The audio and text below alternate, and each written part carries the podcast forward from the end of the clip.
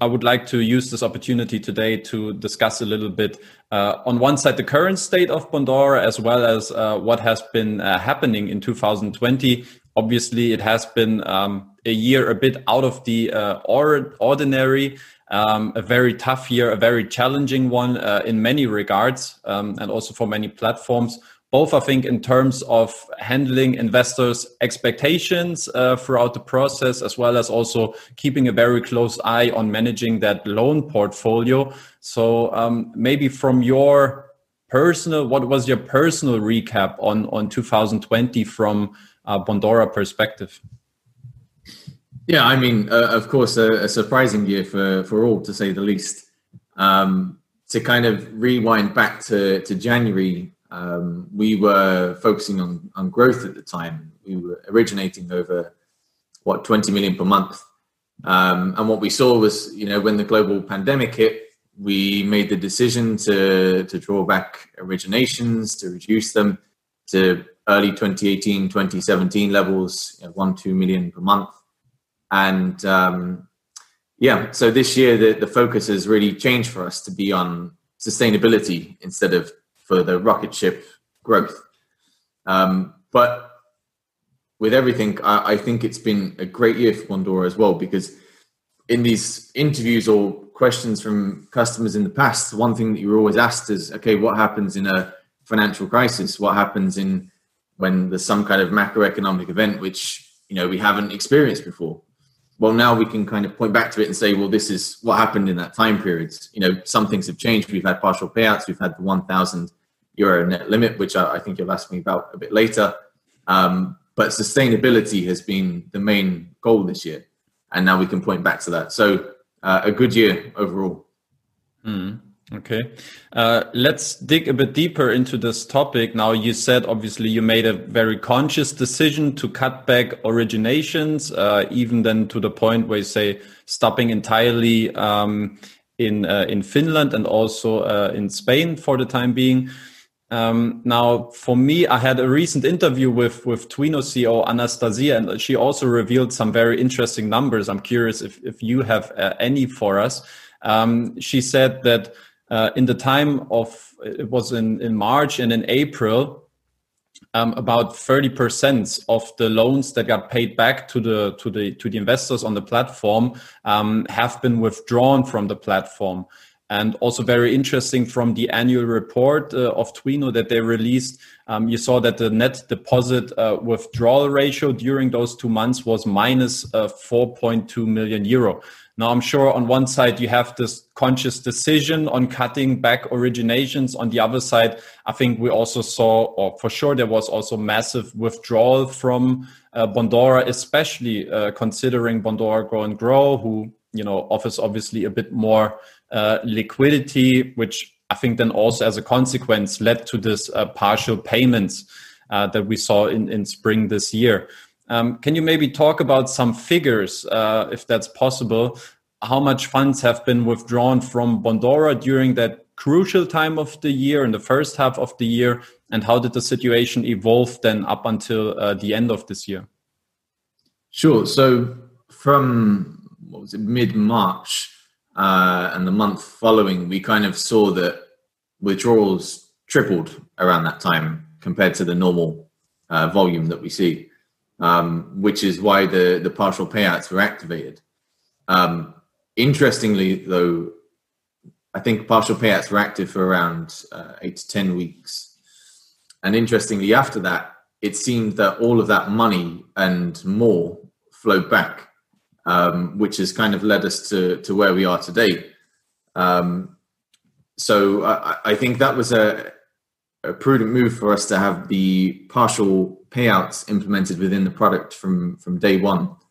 Um, no one foresaw the circumstances that happened this year, of course, but we implemented it from when we released Go and Grow for that exact scenario um, to protect the underlying portfolio.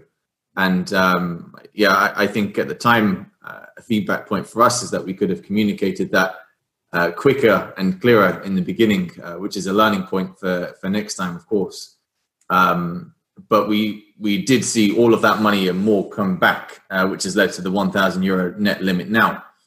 um, because as you can imagine, uh, you know, the amount that we chose to originate um, is affected by that by the amount of investments that were were coming in as well. So um, it was our choice to kind of cut that expansion at that point, just as a precautionary move. Hmm. Can you be a bit more specific in terms of you know you said like withdrawal tripled, but can you give some more tangible figures to that? I can't. No. you can't. Okay, then uh, let's let's switch to um, Bondora Go and Grow. You you mentioned already the the, the current uh, one thousand euro restriction per month uh, with with Go and Grow. Um, when I asked a couple, well, when I asked the community prior to this interview, you know, what is it that you would like to know? I think by far the most frequently asked question, uh, quest, the most frequently asked question was about um, you know how's the situation continue with go and grow? Uh, is it planned to remove to remove this uh, this this limitation for go and grow in the future? If so what will be the circumstances to do so? Uh, what can you answer?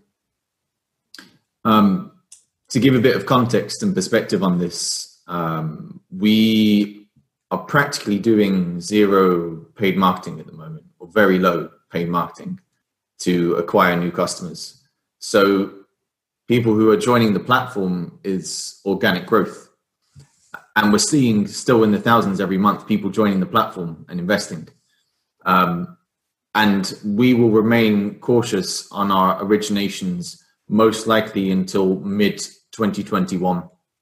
So we have last month we scaled up a bit higher, so to 6.5 million in November. Likely this month will be the same. Um, but highly likely you won't see significant growth begin until after mid 2021. So, with that in mind, um, we have no immediate plans to remove that 1,000 euro net limit. The reason why it was implemented with that figure as well, we checked the data before we did it, and the majority of investors do not invest more than 1,000 euro net per month anyway.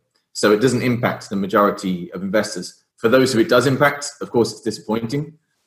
Um, but that's why the decision was made. It could be that we change that even to a, different level in the future, um, which you know may not be ideal for some segments of investors, but it is 100% the best course of action for the sustainability of the portfolio, which is our primary goal.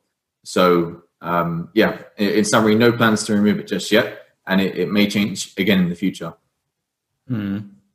okay, so what I can or what we can take out from this is at least till um, mid to 2021, there will be most likely no change uh, with uh, with regards to the uh, 1,000 euro net limit. Afterwards, needs to be seen.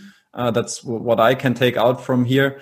Um, well, can you maybe change it before that? But uh, I mean that we won't have significant growth in our originations before that time. So, yeah. Uh, which means we're controlling the level of investment before that. Yeah. Okay. Can you explain what maybe it sounds a bit bold, but what have been the reasons behind making that decision in the first place? Well, simply um, looking at both sides of, of, the business. If you are lending uh, X amount, then you are funding that with another X amount. So um, if you're in a growth environment, it's not so much of a, an issue because you're always kind of leveling up each time. Originations are becoming higher investments are becoming higher. But when we made the decision to contract the amount which we are lending, uh, that's why we also have to contract the amount which we are allowing into the portfolio as well, because uh, you don't want to get to a situation where you would have, say, too much cash which you're not lending, essentially, no. right? Because you need to generate the returns in the portfolio for for investors. So that's why I think there was a, a situation similar with Zopa I don't know, was it five years ago or something, when they actually had a waiting list on their, their platform for some time. So we're, we're not at that point yet, but um, but yeah, that's the the reason why. Hmm. Is it maybe uh, at this point also a question of you know increasing the origination as you have done in, in November for the first time and what which was largely also attributed to go and grow uh, that this is a bit of a signal it's or to which extent is it also necessary now because you see you, you have a lot of uh, funds in there you promise a guaranteed uh, daily return basically um, you know adding up to a, to a 6.75 uh, annual percentage uh, rate then uh, over the course of the year.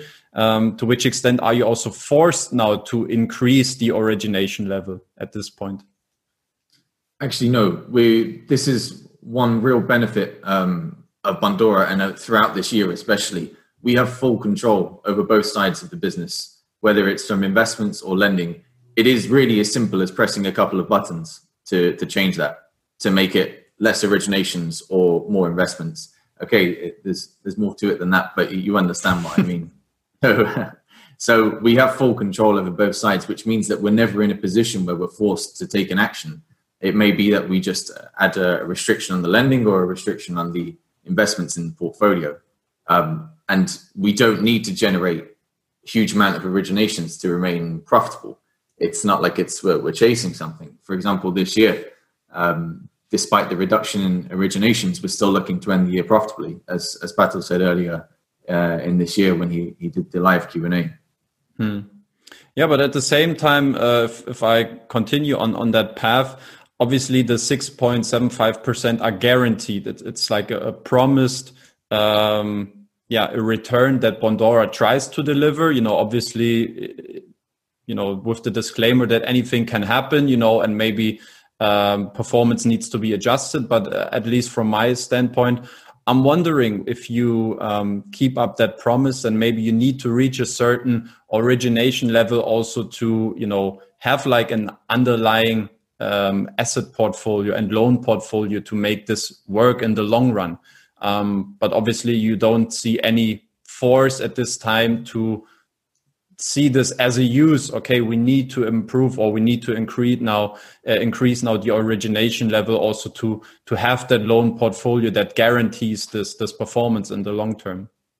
Mm-hmm. Well, I mean, the first thing is that we've always done our best to make investors aware that it isn't a guaranteed rate. We, we've always said that, and it's actually on every single page in our, our product, just so no one can miss that as well. Um, this is the target return, which we've achieved for nearly two years now. Um, the second thing is that uh, it doesn't require a new origination to generate that profitability because there's a huge underlying portfolio. I think of what 115,000 loans, maybe a little bit less. So there's a, a huge engine generating that cash flow anyway. Mm. Um, so whether we originate another 10,000 loans doesn't impact that underlying portfolio that already exists there. Yeah, understood. So regardless of the, the new origination that is adding up then? Yes. Yeah. Uh, one of the questions that has also been asked was about the, the liquidity reserve with uh, Go and Grow. Obviously, we saw with partial uh, payments uh, beginning of the year that at times it was a bit harder, you know, to offer or provide that cash flow to investors because the obviously the underlying uh, loan portfolio didn't generate that return, the real return uh, to to uh, guarantee this cash flow to investors. How are you standing now with that um, liquidity reserve? Uh, can you offer some data and some statistics on that as well? Well, I, I mean, it's already it's always been there to generate the return for investors. We haven't had a problem with generating that t- return to date. Um, the restrictions were made for future precautions, so we didn't get to that state where all the loans or all the assets were removed from the underlying portfolio um, which would make it more difficult to generate that return. Um, so the, re- the liquidity reserve at the moment uh, almost almost 12 months worth of returns uh, to cover. That's what it could cover. Again, I can't give you an exact figure on that, but that's assuming no no cash flow generated from the underlying portfolio. So excluding that altogether, which is obviously unrealistic but looking at the liquidity reserve alone, enough to generate almost 12 months of returns. Okay, I see. I probably need to do okay. Okay, but if you can't, if you don't, can't provide any further or detailed numbers, okay, we, we need to live with that, obviously. But uh, then then we take this this answer first uh, now into account. Can you talk about the underlying performance of the portfolio at the moment? Yeah, it's good. It's actually um, along with the performance and the default rates improved since the end of 2019, despite the the uh, pandemic this year as well. So if we're looking at default rates, they are lower than uh, in 2019. We made some changes uh, at the end of last year, which has directly impacted that. Okay. Uh, can you make this more specific first? And secondly, uh, to which extent does this maybe also have something to do with the moratoriums being in place? So uh, is that within the calculation? No, no, this is simply due to our credit model. So I've talked before about how we have a proprietary credit model, um, which we use to assess the um, trustworthiness of borrowers, for example. And at the end of 2019, we released the latest generation of that credit model, um, which we've seen the results almost uh, immediately from it as well. So uh, there's not really much more that I can say about that because it's proprietary tech. Um, and it's something that we've never actually shared, but that's had a direct impact on the performance of the portfolio and also the default rates as well. Mm-hmm. Okay, so you adjusted the, the, the, scoring model at the end of 2019, which led yes. obviously to better results this year in terms of default rates, for instance. Uh, regardless of moratoriums that are being in place and that kind of, you know, uh, vanish a little bit that statistic. So you say uh, even, you know, taking this this uh, factor out, you know, default rates have improved compared to last year. Exactly, because um, with the flexibility that um, moratoriums may have, have offered. The uh, Be Secure product, I think you know what it is. Mm. Yeah, but I can explain just in case anyone watching doesn't. So Be Secure is a, a product that is offered to our loan customers, which allows them to change their schedules, it allows them to take a principal repayment holiday, uh, and some more things as well. So we've kind of always offered that flexibility in terms of payments, and it's always been taken into account with the model. But the latest generation of the, the credit scoring something that we can see already is you know the the first payment default. Has that been has that changed? Yes okay then we can see that it's it's improved. Yeah. Sorry you were stuck for a moment now. I don't know if yeah uh, you were as well but i think it's it's fine I, don't know yeah i think we're good now um Okay, let me, let me talk about just quickly again on the um, managing the loan supply because I think that was also a big topic for Bondora this year. Um, what data can you share as of this very moment? How's the supply and demand situation uh, on the platform? It's um it's interesting because, uh, like I said, it's it's controlled. There's definitely demand there for um, just to check, by demand, you mean uh, loans?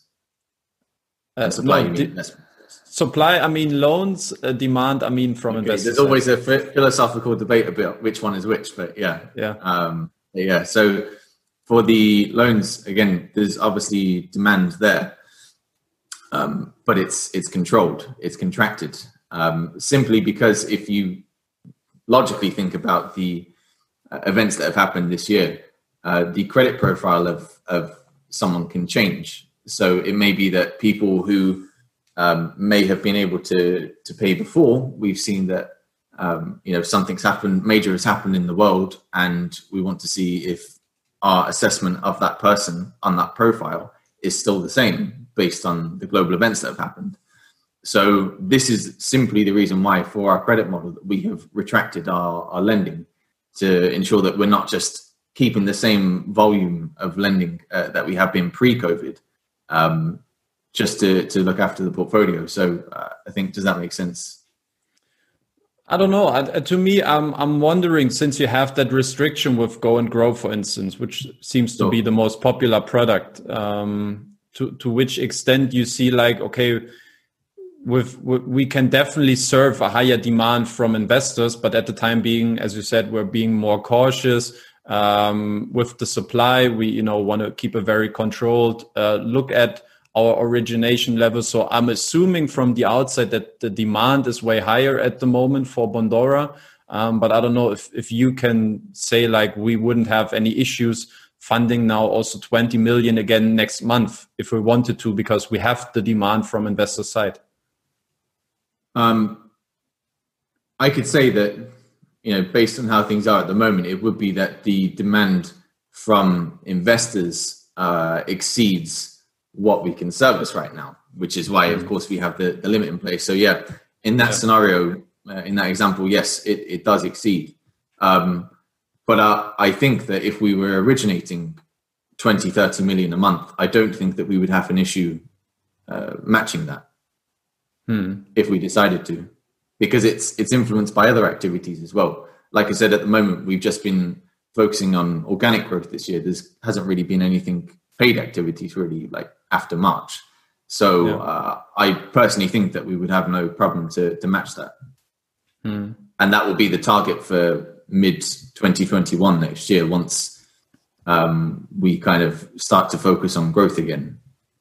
Hmm. Okay. Uh, another question that that came up in the process um, was how do you actually manage between um, balancing the loan portfolio throughout your different investment products? Um, obviously, um, we saw a lot, a of um, loans in the in the past month in, in November have been attributed to uh, Go and Grow. I think it was 92, 93 percent or something like this.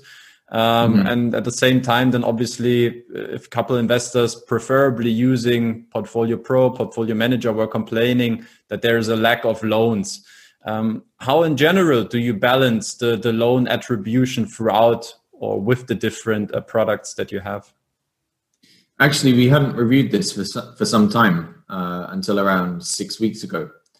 And um, when we looked at it, we saw that relative to the number of active investors per product, uh, there was a much higher share of loans in the portfolio going to customers using Portfolio Pro and Portfolio Manager relative to, to the active users uh, when you compare it to, to Go and Grow, of course. So we made some changes to reflect the distribution of loans to the active segments of users. So within Go and Grow and Portfolio Manager and Portfolio Pro, and that's why that around a month ago, some users would have noticed if they're using Portfolio Manager and Portfolio Pro that the amount of loans available for their portfolio or new investments that they could acquire um, suddenly decreased or changed, um, which again may be frustrating, but uh, we have to be fair to all investors. Mm. All right. Um, I would like to ask you something about um, the live interview that you did with CEO Pärtel Tomberg uh, earlier this year, um, he sounded very confident uh, to finish also uh, 2020 with, with a profitable year for Bondora. And mainly his argument was that, uh, as you also said already in this interview, that you are able to control the variable costs and that they can be adjusted uh, to the origination uh, level. Um, I also made some analysis myself on this, and I think yes, to a certain extent, this is definitely a, a, a solid and a how do you say a, justified argumentation. However, I think there's a minimum threshold of origination level to make this work. Um, can you talk about where that minimum uh, level is and where that threshold is to um, make Bondora become or remain profitable, um, considering that you uh, decrease or or reduce the, the origination level then on the other side? Actually, there is no minimum threshold. It's profitability is much more heavily weighted toward operating costs than the minimum amount of loans that we are getting in because of the size of the portfolio right now. If it was, if this conversation was three years ago, four years ago, yes, it would be much more different. But the underlying portfolio itself is so huge at the moment that it can it's almost infinite in some ways. Um, so the financial results for this year will highly likely be quite similar to last year. Um, we are still looking to end the year profitably, and revenue will be uh, approximately around the same. Um, so there won't be any growth, which we may have stated at the beginning of, of this year, but it will remain around the same. So I don't see any minimum threshold needed for loans. As you saw, we, we changed dramatically from, I think it was what 24 million at the beginning of the year originated in, in one month to changing that to one to two million and still ending the year profitable. So, yeah. Hmm. I will probably hold against and say, okay, there, there can't be an infinite uh, timeline to this because obviously I don't know the numbers uh, by heart now, but I also looked at the monetization model of, of Bondora, and obviously um, you do a lot, uh, or a lot of revenue uh, is is coming uh, through or to Bondora by um, by basically your commission fee. Once you you originate new loans, you have like a management fee, which which uh, is like uh, annual. I think four percent of the loan amount um, on an annual rate or something like this. Um, but mm-hmm. basically, mm-hmm. that you you get a lot of commission or a lot of revenue is generated basically throughout or uh, servicing new loans um, compared to really managing or having additional services like you said with be secure or then on the other side you know like where you could maybe you know like that the monetization model basically drives um, how you create your revenue and this is basically largely depending on new originations uh, rather than a performance based uh, uh, uh, model this is true yeah that, that's correct but at, at the same time um, those loans, uh, those customers who take the loans do not just appear out of nowhere. There's a customer acquisition cost associated with every loan that is issued.